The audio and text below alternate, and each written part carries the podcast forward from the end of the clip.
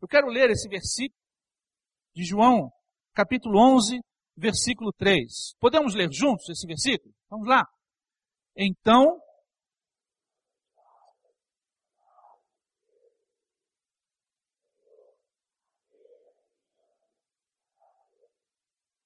aquele a quem amas está doente. Era uma família com uma grande necessidade. Marta e Maria, naquele momento, ah, bem enfermo, estava bem enfermo Lázaro, sabendo da necessidade que tinham ali, lembraram de Jesus como, como a solução para a necessidade que Lázaro tinha, para a necessidade de Lázaro da sua enfermidade. Lázaro, inclusive, chegou a morrer, o capítulo, no capítulo 11 a gente vai ler isso também. Mas essa família entendeu que aquela enfermidade era enfermidade para a morte, que a morte estava ali naquele, dentro da sua própria família. E aquelas irmãs, diz o texto bíblico, que buscaram a fonte correta. Jesus é a fonte correta. Jesus é a fonte correta para a necessidade do homem. Na verdade, o texto diz que elas falaram, mandaram dizer a Jesus. E aqui, meus irmãos, o texto não diz quem manda, quem foi. Não sabemos se foi uma pessoa, duas, três, não sabemos. Mas elas disseram para essa pessoa que fosse falar para Jesus. E essa pessoa obediente foi até Jesus para dizer da enfermidade de Lázaro. E aqui a gente poderia fazer uma análise bem ampla, e não é o propósito hoje, mas veja que aqui houve obediência. Missões se faz com obediência. Pode ser que Deus está te chamando nessa manhã. Eu quero dizer para você que a palavra é obediência. E essa pessoa foi até Jesus, não apareceu o nome. Ali foi um trabalho de equipe.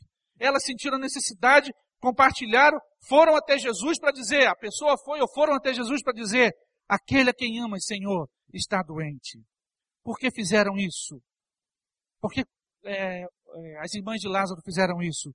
Porque sabiam que o amor que estava no coração de Jesus era um amor que o faria abençoar, trazer a solução para aquela família, trazer a solução para Lázaro. Na verdade, é o amor que Jesus tinha que movia o coração, que o coração dela já estava movido.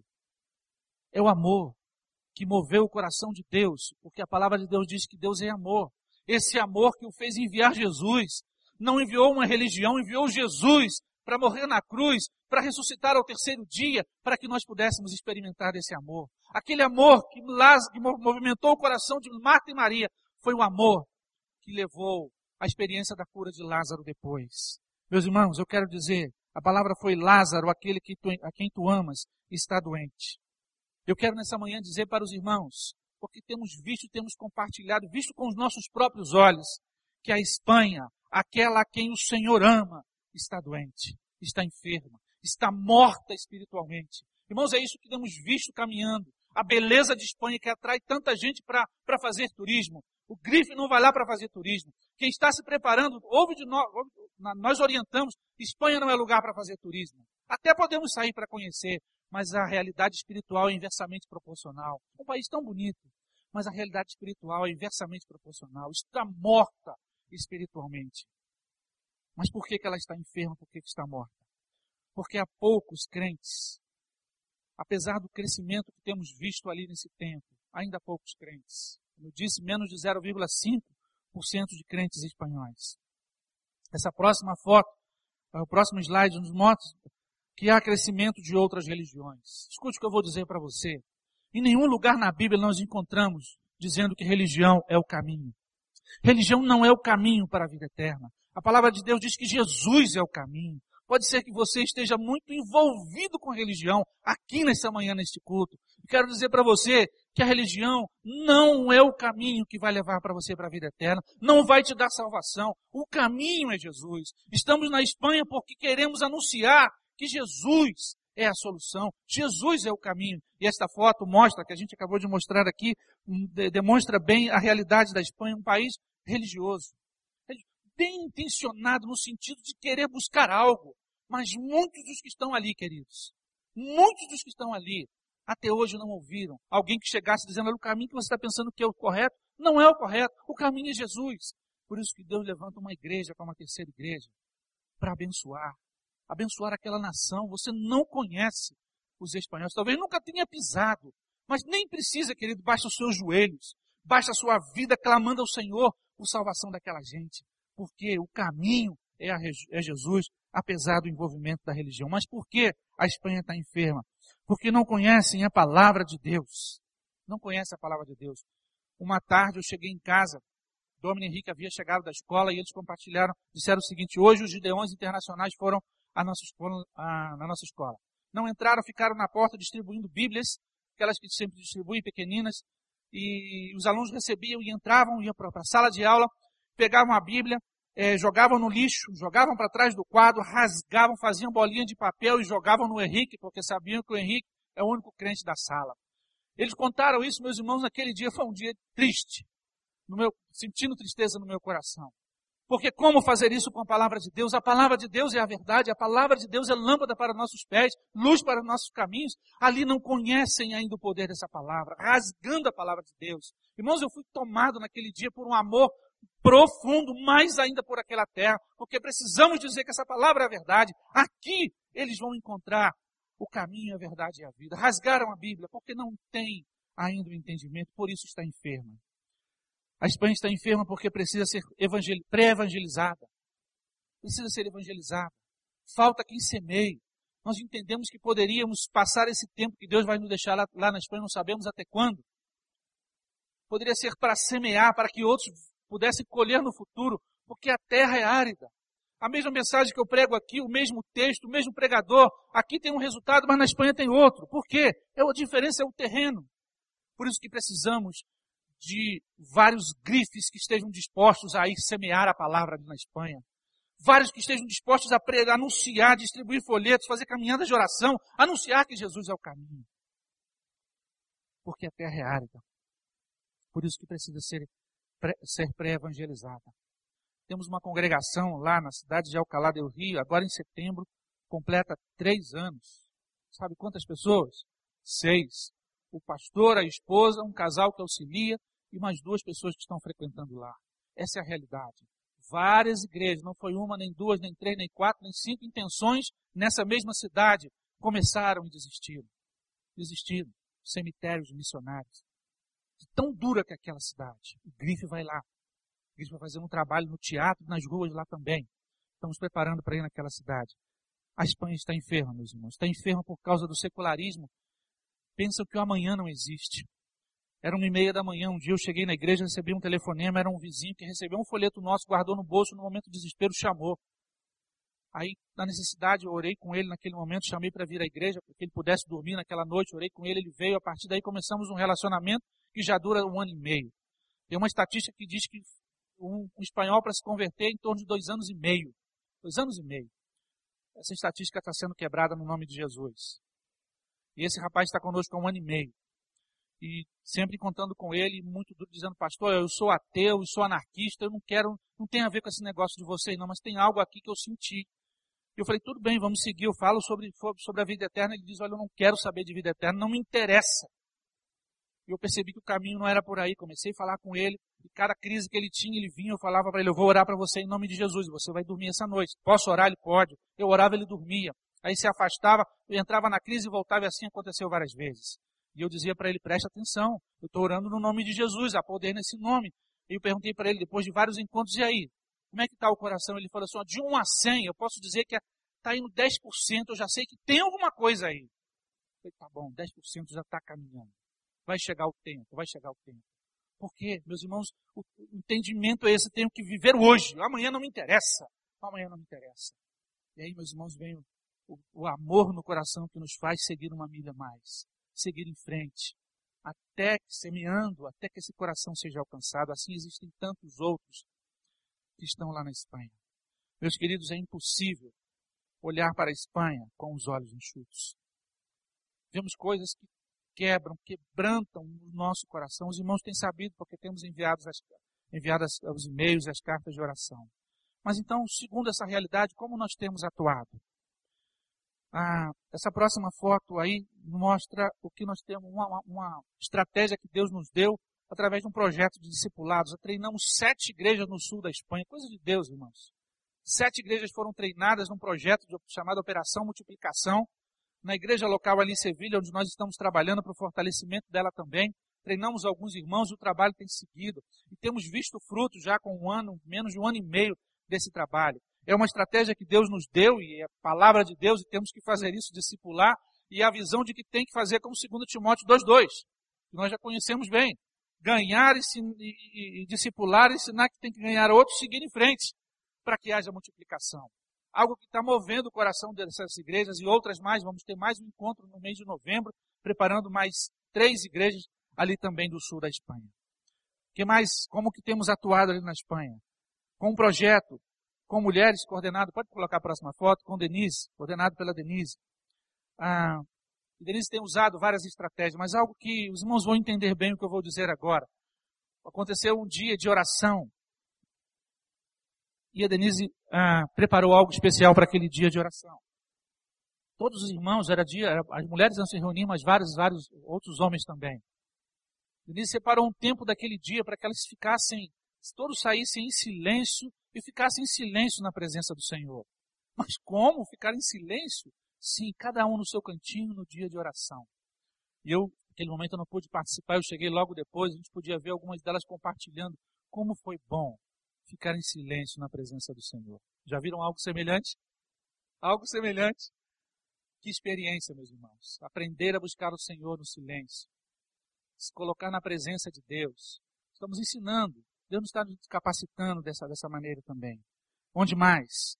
Nós, Deus nos deu alegria, na próxima foto, que vocês vão, os irmãos vão ver aí, Deus nos deu alegria dos trabalhos com grupos pequenos, né, com em casa, com o que chamamos lá de células. Foram 13 células nesse, nesse tempo que estivemos lá.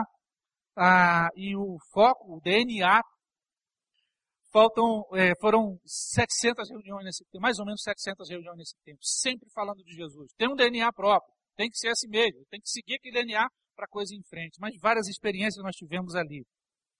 A próxima foto, meus irmãos, o próximo slide mostra uma realidade desse bairro Parque Alcoça, onde nós queremos plantar uma igreja. Uma delas, um dos grandes desafios. O Grife vai trabalhar, o trabalho forte do Grife vai ser lá. Esperamos no Senhor e ore por esse bairro, predomínio de pessoas de, de, da terceira idade, um bairro mais ou menos próximo de onde nós estamos, da, da igreja de Sevilha, mas com características exclusivas. E aí está a religiosidade representada nesse lugar. Queremos começar um trabalho ali depois da passagem do grife, da sequência à célula de estudos bíblicos que temos ali. E essa, essa tem sido a nossa meta, trabalhar para plantar igrejas na Espanha, mas a verdade é essa, meus irmãos, a Espanha está enferma, a Espanha está morta espiritualmente. Mas diz o texto bíblico, a próxima, o próximo slide, de, no capítulo 11, no versículo 43 e 44, gostaria que os irmãos lessem, que nós pudéssemos ler juntos. Vamos lá? Jesus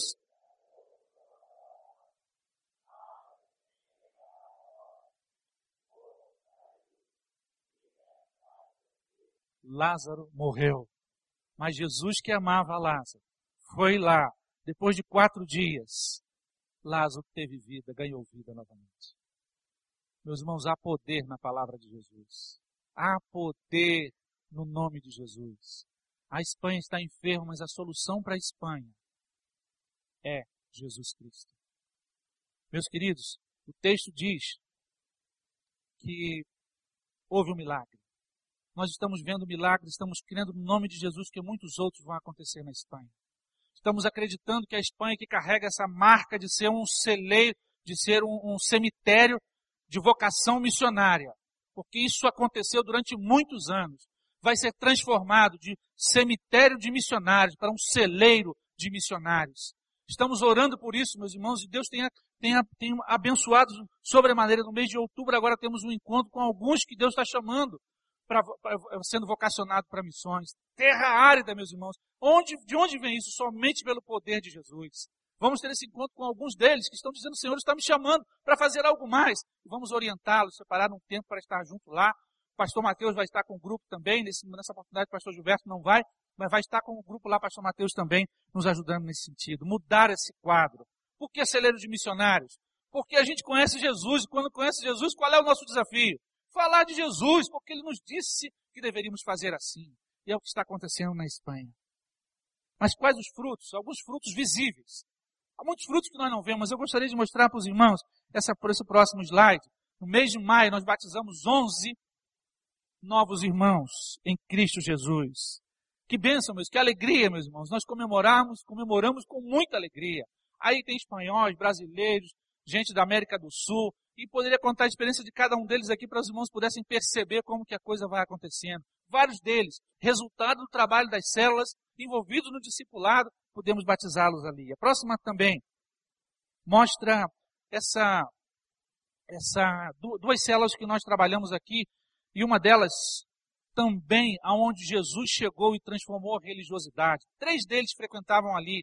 Eles vieram de um país é, islâmico e se diziam islâmicos. Depois de um tempo, meus irmãos, de trabalho com eles, três deles confessaram Jesus como Senhor e Salvador de suas vidas. Milagres do Senhor. Lázaro vem para fora. Jesus está dizendo isso na Espanha também. Mas eu quero contar a experiência dessa outra que está à direita. Começamos esse trabalho aqui. Durante três semanas, o, o, o, o, marido dessa jovem que está com a filha no colo não frequentava a reunião, não vinha. Passava, mas ficava no quarto. Passava e ficava no quarto. E a gente chamando, ele nunca sentava conosco. Três sábados seguidos. Acontece que na quinta-feira seguinte, recebi um telefonema, disse que esse homem morreu. Ele estava muito enfermo, tinha AIDS, a gente não sabia, e ele morreu. E eu fiquei pensando, Deus, que coisa. Eu não sabia que esse homem estava à beira da morte. Mas acontece que todos os sábados à tarde nós nos reunimos ali. O estudo bíblico era em alta voz, sendo, ah, o estudo bíblico falando que Jesus é o caminho, a verdade e a vida. Os cânticos diziam que Jesus é o caminho, a verdade e a vida. Do outro lado na parede estava um homem nos seus últimos dias, provavelmente a última oportunidade de ouvir de Jesus. Eu não sei o que aconteceu com ele, mas a semente foi lançada. Ele ouviu atrás da parede, ele ouviu. E por isso que precisamos, isso nos ensina que precisamos semear, irmãos. Temos que semear porque não sabemos se temos mais do que 30 dias. É tempo de abrir o coração para Jesus. E depois a sua esposa também confessou Jesus, abriu seu coração, entregou a sua vida para Jesus. Quero compartilhar a próxima a, a, a foto aqui desse rapaz, Emanuel, seu nome. Manuel era um, era um drogado. Manuel conheceu Jesus, conhecemos Manuel, era o único convertido no seu, no, no seu bairro com mais de 11 mil pessoas. Essa célula aconteceu na casa dele. O pastor Gilberto, nesse dia, estava fazendo estudo bíblico, lá estava o pastor Gilberto, Bruno, mas lá no fundo, a família dele chegou. E nosso relacionamento aí não dura mais do que seis meses, pouco menos de seis meses. E a família frequentando as células. Nesse dia, o pastor Gilberto fez o estudo bíblico. A mãe de, de mãe de Manuel, sempre participando conosco ali. Ela participava das reuniões, a gente sentia algo muito pesado no seu coração, uma dor profunda. Às vezes ela dava uns, sus, uns suspiros, assim, uma respirada como quem tinha dor na alma. Começamos a orar por aquela mulher. Quatro células depois, pastor Gilberto, ela confessou Jesus Cristo. Dois anos e meio, quebrando o paradigma. Quebrando o paradigma. Ela aceitou Jesus numa segunda-feira, na quinta-feira nós voltamos lá, pra, porque na, nós já estávamos perto da nossa viagem para vir aqui para o Brasil. Estivemos eu e Denise com ela, eu perguntei para ela, irmã, como é que está agora, querida? Como que vai tudo, Esperança? Ela disse, pastor, aquele negócio que eu tinha aqui não tem mais, acabou, agora sinto diferente. Eu falei para ela, minha irmã, isso é Jesus. E quando Jesus chega, traz libertação. Quando Jesus chega, traz vida nova. E ela agora, Inclusive, queríamos começar o discipulado, não havia, porque estamos preparando gente ainda. Eu cheguei para o filho e falei: olha, você está sendo discipulado, não tem gente para discipular, é você que vai começar o estudo bíblico com a sua mãe. Mas já, pastor, eu falei: já, já, deixando material, ele já ficou fazendo alguns estudos bíblicos com ela, porque mora um pouco distante ali da, da, da nossa igreja. E assim, meus irmãos, são os frutos que nós estamos vendo ali. Mas eu quero mostrar essa próxima para os irmãos entenderem como é que a anterior. Essa, essa que estamos batizando é uma médica chamada Ada. Ada foi criada por um, por um sacerdote é, católico lá na Espanha, desde pequena. Ada é médica, ela é da República Dominicana, mas viveu praticamente sua vida ali na Espanha. Um dia Ada escutou alguma coisa na televisão que falava sobre Jesus no final do, do no final do, do ano. No, no, início de janeiro foi à igreja, naquela manhã eu preguei, fiz o apelo, Ada entregou a vida para Jesus. Ada começou o crescimento, começou a, a, conhecer um pouco mais do Evangelho, ela falou, preciso, ela falou, eu preciso voltar para a minha terra. Eu tenho que ver o meu povo lá e dizer o que aconteceu na minha vida. Ela foi para a República Dominicana, dias depois ela volta e falou, pra, nos reuniu e falou assim, olha, pastor Oswaldo, pastor El estava junto, diz, ela disse, ela não tem outro caminho. Eu tenho que ser missionária na minha terra. Mas já, já, isso era o já é o nosso, isso aí é o Cronos. Mas o Kairos, era o Kairos, Kairos de Deus, é o Kairos, tempo de Deus. E nós ajudamos tudo para que Ada pudesse voltar para a República Dominicana. Ada foi. Menos de oito meses lá, meus irmãos, já tem 25 convertidos, 25 pessoas que abriram o coração para Jesus. Já conseguiu comprar um local, já tá, foi trazido um pastor para auxiliá-la e já está começando a, a, construção do novo local aonde vão, se reunir, onde vão se reunir esses 25. Mas não foi só isso. Aquelas coisas que Deus faz, Ada tem um contato com uma pessoa que estava ao lado do ministro de uma autoridade do Haiti, que faz fronteira com, com a República Dominicana. Não sei se o ministro da Saúde. Quando ela, ele soube que uma médica ia para aquela região, ele falou, eu quero que você seja a, a diretora do hospital ambulante no Haiti. E ela disse o quê? Claro que eu vou. Hoje a Ara está trabalhando na República Dominicana, está trabalhando no Haiti como médica, diretora, é, missionária disfarçada de médica. Missionária disfarçada de médica. Agora, irmãos, pensem nisso, como é que é a engrenagem de missões. Por isso que nós fazemos missões a gente tem que investir na obra, que é a palavra de Deus. Os irmãos fazem missões aqui, nos enviam para a Espanha, nós ganhamos lá, pregamos para uma dominicana que vai para a República Dominicana que já está no Haiti. Olha como é que faz a obra missionária. Olha como é que Deus move. Por isso que Deus pede obediência. Investir recursos, meus irmãos, investir a vida, investir em oração por missões. Nós vamos continuar movendo o mundo, porque o poder do nome de Jesus vai seguir transformando as vidas. Ah, recentemente fiquei sabendo, deram uma estatística dizendo que na China Todos os dias se convertem em torno de 40 mil pessoas. Na África são 35 mil pessoas por dia, um número altíssimo. Foi a informação de uma fonte fidedigna passando para nós. Por que isso, meus irmãos? Porque o povo de Deus está fazendo missões, porque o povo de Deus está sustentando, enviando obreiros e mantendo obreiros no campo missionário. E assim, meus irmãos, bênção do Senhor como a experiência dela. Mas quais então as necessidades da Espanha hoje? Muitas. Quero compartilhar algumas delas para que você anote, esteja orando esteja orando. A Denise vai ficar aqui agora, vai compartilhar brevemente a experiência que ela teve nessa foto que a gente vai ver aqui agora. Irmãos, porque os irmãos me cobram. Pastor, porque só, só você que fala, pastor. Denise não fala não? Fala sim. Fala sim. Irmãos, esse é um projeto da prefeitura lá em Sevilha e a igreja teve o privilégio de receber o, o convite para participar desse projeto. E são é, idosos que são sozinhos em casa,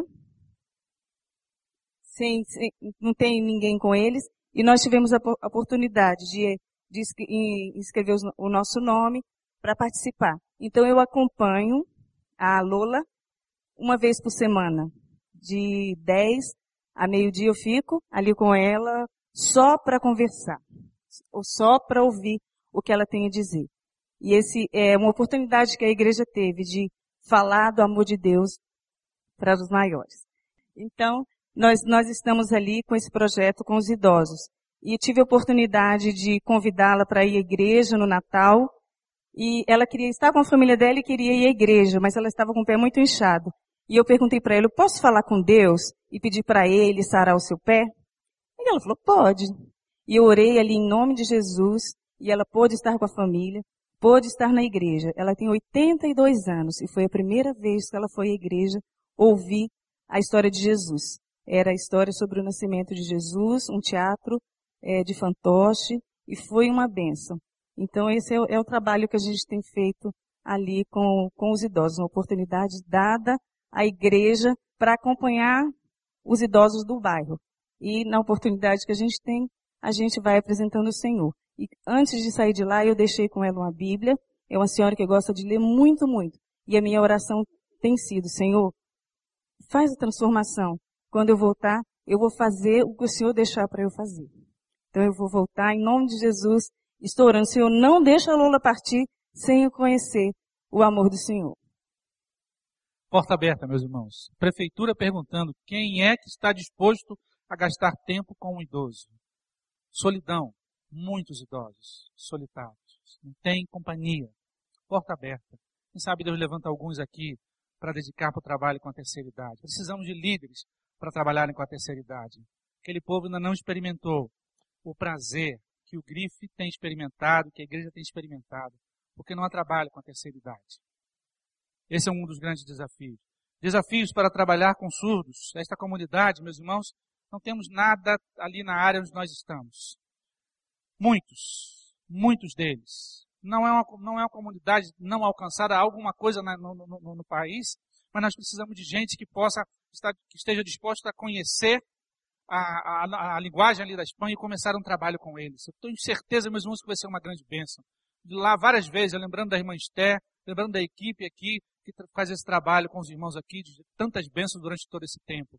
É um grande desafio, é um ministério que nós poderíamos trabalhar ali, quem sabe o Senhor levanta alguém aqui também para que possa trabalhar nesse grande ministério ali. Líderes, líderes, gente para trabalhar com o ministério esportivo. Pode colocar a próxima foto? Para, para a, com o ministério esportivo usando a linguagem universal do esporte. Aí os irmãos estão vendo Kids Games que realizamos ali, 60 crianças e adolescentes. Milagre, meus irmãos. Foi difícil chegar até ali, não queriam nos dar permissão, nos deram limitado, nós fizemos assim mesmo. 60 crianças e adolescentes, foi algo assim de Deus ali naquele bairro, onde nós temos uma igreja que organizamos há um ano atrás. Naquele dia, Bruno, inclusive, estava lá com a irmã Nilce. E fizemos esse, esse Kid Games, foi uma, foi uma maravilha, foi uma bênção de Deus, usando o esporte como linguagem universal. Uma outra porta, próximo também, que Deus nos deu ali, fruto daquilo que a gente aprendeu aqui, né? Lúcio foi meu professor de tênis, por isso que agora eu joguei com o pastor Gilberto, deu para ganhar. Ele não falou não, mas eu ganhei, né? Falou, mas eu ganhei. Brincadeira. Jogamos muito, jogamos, joga muito, joga muito. Aqui, meus irmãos, Deus nos deu essa oportunidade. Sinal de Deus, irmãos. Usamos o tênis, um campeonato de tênis, nessa comunidade do Parque Alcoça. Éramos apenas quatro que sabiam jogar tênis. Chegou mais um casal lá, eu falei, seis, já dá para fazer alguma coisa. Aí descobri mais um irmão que jogava tênis, sete, eu falei, dá para fazer um torneio. E começamos a divulgar, 14 pessoas se inscreveram. Quatro pessoas da comunidade se aproximaram, a família veio junto e nos conheceu sabendo quem era. Fizemos uma faixa colocando lá patrocínio do Centro de Encontro Cristiano de Parque Alcoça. Para saber o que, que era. Troféu estava lá. Centro de Encontro Cristiano Parque Alcoça. Levou para casa o troféu quem ganhou. Viu a faixa sabendo que já tem uma comunidade ali e que essa comunidade joga tênis, igual ele. É uma, é uma ferramenta para a gente conseguir falar de Jesus, desenvolver a amizade. Mas nós precisamos de gente na área do esporte. Precisamos, irmãos. Nós temos feito isso. Mas talvez aqui vários professores de educação física, não necessariamente outros que sabem, que conhecem da matéria, quem sabe, os irmãos, projetos que podemos escrever ali. Nós temos sido muito dinâmicos nisso aí. Lúcio, Mirinha, Isaías, gente aí do Tende e mais gente que está envolvida. Quem sabe, meus irmãos, eu lanço aqui o desafio. Meu papel é desafiar. E aí, meus irmãos, se o Espírito Santo falar, melhor dizer sim, é melhor dizer sim. Trabalhe com esporte, meus irmãos. Há muitas portas abertas para alcançar os que estão sem Cristo, sem salvação. Outra mais, há várias igrejas também sem pastor. Igrejas pequenas, precisando de obreiros também que estejam dispostos a trabalhar ali com o Senhor.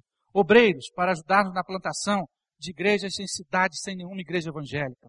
Aí tem uma relação, meus irmãos, dessas cidades, algumas delas, pelas quais estamos orando para abrir igrejas. Mas aconteceu algo interessante. Uma semana antes de viajar, nós tomamos café com o diretor da Junta de Missões Americana, e ele, sabendo que eu vim para o Brasil, disse, Pastor Oswaldo, faça esse desafio no Brasil. Nessas seis primeiras cidades aí, nós, ele falando, nós já temos seis, um casal de missionários americanos. Mas nós queríamos, nós entendemos que o trabalho é em equipe. Desafio, pastor, para que haja é, obreiros, casais de obreiros com visão de pioneirismo, para trabalhar junto com o casal de americanos nestas cidades, para que, possa, que possamos dar, dar prosseguimento na na plantação de igrejas. Eu disse para ele que sim, que eu ia desafiar. Apresento aqui nessa manhã, meus irmãos, esse grande desafio. Sabe, Deus pode chamar aqui vários, alguns, para que possam trabalhar nesse, nessa obra de plantação de igreja ali na Espanha. Estamos com esse objetivo, o nosso foco é esse. Temos vários projetos no coração, alguns deles ainda não vamos comentar, será no outro momento, porque estamos estruturando algo mais à frente. Eu quero, nessas demais cidades que estão abaixo, além dessas outras seis, não tem nenhuma igreja evangélica. Cidades grandes, meus irmãos, com várias outras próximas, nenhuma igreja, não é igreja batista, não, é nenhuma igreja evangélica. Dessas aí, três nós já temos células de estudos bíblicos. E dessas três aí nós queremos dar um passo mais organizando igreja ali. Crendo, meus irmãos, que há poder no nome de Jesus aonde a morte espiritual, Jesus vai chegar, o nome de Jesus vai chegar e vai transformar vidas ali. Meus irmãos, necessitamos também de joelhos dobrados que levem os enfermos a Jesus. Para dizer ao Senhor, Senhor, a Espanha que o Senhor ama está enferma, para que o Senhor faça um milagre. Jesus na Espanha, a Espanha com Jesus. A religiosidade que vive aquele país não vai levar nenhum espanhol, nenhum dos que estão ali para a vida eterna, ao contrário. Porque religião não é o caminho.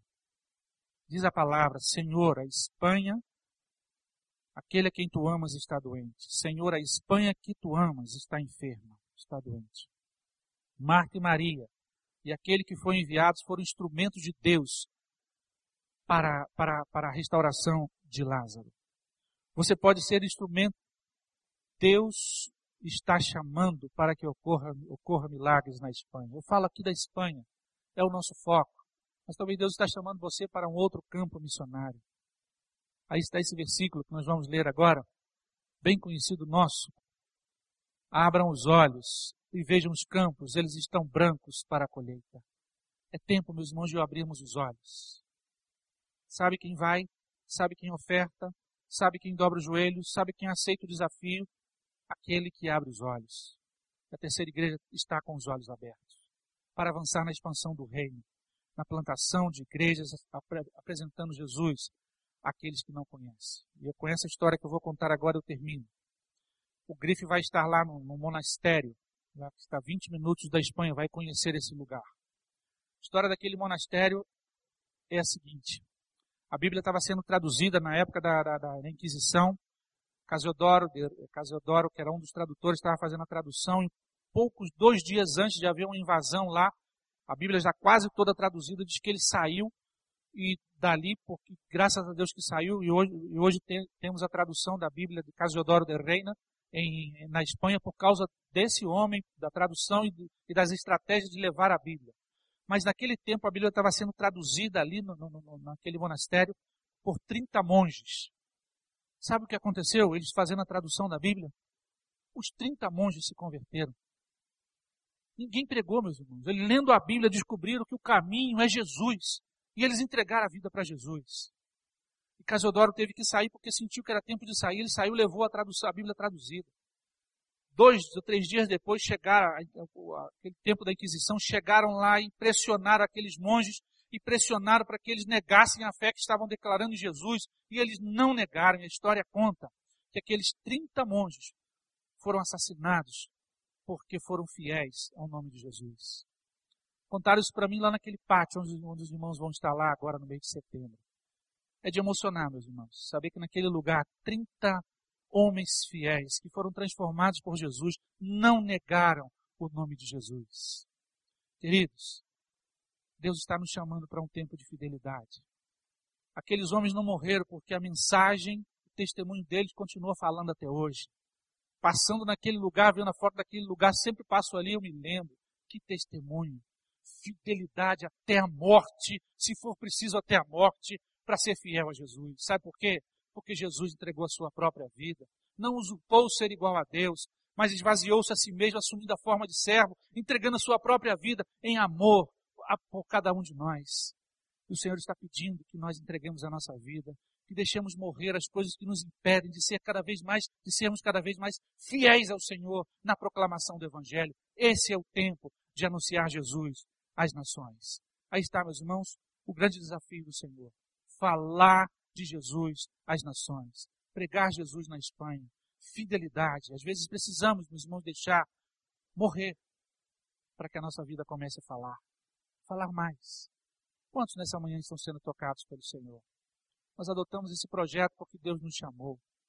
Quero desafiar nessa manhã para que você aceite o desafio do Senhor para continuar avançando na proclamação do Evangelho, crendo que a Espanha vai conhecer continuar conhecendo a Jesus Cristo como seu Salvador e Senhor. Mas, meus irmãos, esse trabalho se faz juntos, juntos, caminhando como nós temos feito e avançando. Mais ainda, temos muito mais para fazer através desse projeto que Deus colocou no nosso coração.